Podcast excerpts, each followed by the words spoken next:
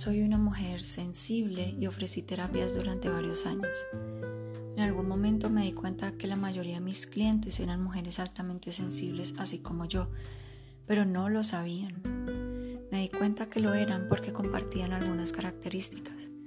Por ejemplo, sentían que no daban la talla, que no eran suficiente, estaban insatisfechas con su situación de pareja, ya fuera porque estaban solteras o estaban en una relación tóxica donde no eran valoradas.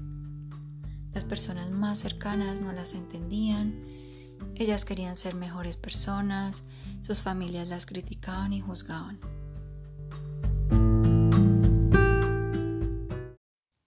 Eso me dolía porque yo había pasado por todo eso hace un tiempo, entonces quería enseñarles todo lo que había aprendido en los últimos 12 años para que supieran vivir con su sensibilidad sin, sentirse inútiles o que no son suficientes y pudieran hacer las cosas que más les gusta.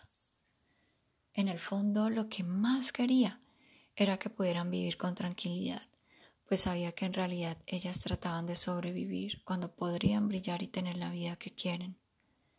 También quería dejar de sentirme frustrada y culpable por no alcanzar a enseñarles todo lo que quería que supieran.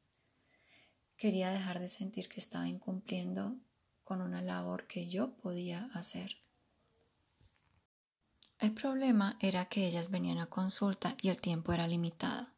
Siempre había otro paciente esperando o había que entregar el consultorio o había más cosas por hacer. Entonces no había tiempo para enseñarles todo lo que había aprendido en los últimos años. Un día caí en cuenta que podía unir todo lo que sabía sobre las mujeres altamente sensibles en un solo documento. Lo podría compartir con mis clientas y otras personas que necesitaran esa información aprendí que la tecnología podía ser mi aliada en esta labor. Entonces comencé a reunir información que tenía y a crear algunas herramientas que serían útiles para las mujeres altamente sensibles. Pasé semanas investigando más para darles todo lo que necesitaban. Pero las cosas no salieron como esperaba. Había demasiada información en inglés y en español y yo me abrumé por todo lo que encontraba. Tuve que tomar descansos en varias ocasiones, alejarme del tema por unos días, a veces semanas, y luego continuar. Las personas altamente sensibles a veces tenemos que hacer eso para evitar un colapso. Así que el tiempo pasaba y yo seguía sin terminar. Tenía que decidir cuáles eran las mejores fuentes de información y tener un balance entre cada temática. También tenía que crear algunas herramientas que le ayudara a las mujeres altamente sensibles a recuperar su equilibrio y dejar de sentirse débiles.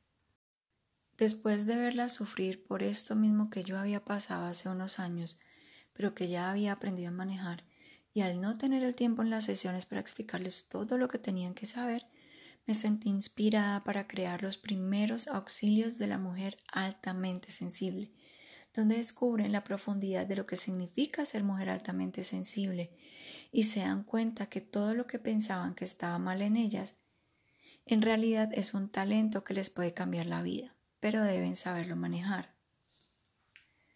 También aprenden a reconocer quiénes son y se dan cuenta que lo más probable es que no tengan una enfermedad mental, como tal vez se, se los han hecho saber. Se dan cuenta que el 20% de las personas se parecen a ellas, aunque crean que no hay nadie más con las mismas rarezas y sensibilidad.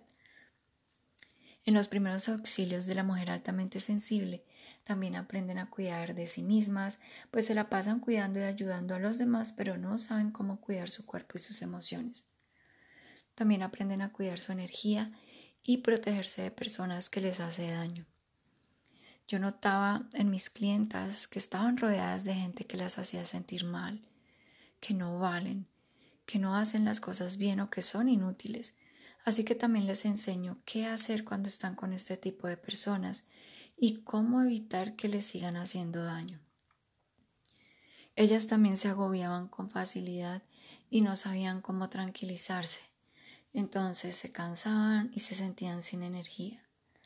Por eso los primeros auxilios de la mujer altamente sensible también les enseña lo que deben hacer cuando se sienten agobiadas.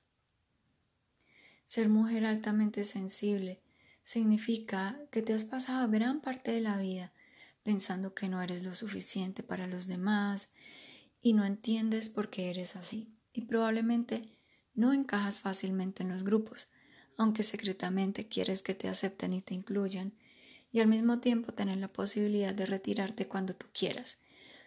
Por eso, los primeros auxilios de la mujer altamente sensible permite reunirte virtualmente con otras mujeres que se han sentido igual que tú durante toda su vida. Es muy importante compartir nuestras rarezas y darnos cuenta que hay gente como nosotras y que hay un lugar en el mundo donde encajamos perfecto.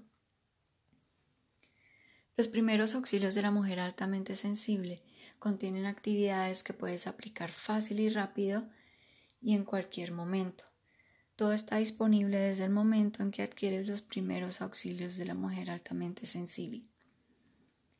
Después de pasar más de un año organizando toda la información y utilizar mi conocimiento adquirido en los últimos 12 años, finalmente quedó disponible lo que tanto quería enseñar. Ya no tengo que preocuparme por el tiempo, pues todo el material está disponible inmediatamente lo adquieres y puedes acceder cada vez que quieras. Pasa a tu propio ritmo.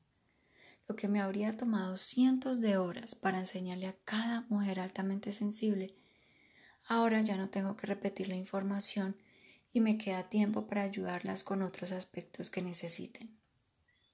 Como resultado, ahora puedo estar tranquila, pues ya les entrego todo lo que necesitan para brillar y tener la vida que quieren, aunque sean mujeres altamente sensibles, y esto lo puedo hacer sin ocupar todo mi tiempo. Dejé de sentir frustración y culpa porque estoy cumpliendo con una labor que sentía desde el fondo de mi corazón y puedo ayudar a miles de mujeres aunque ni siquiera nos conozcamos.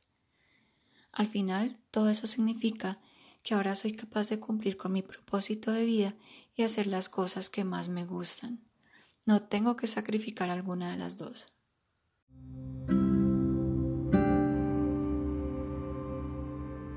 Acompáñame en el próximo episodio de Boutique para el Alma.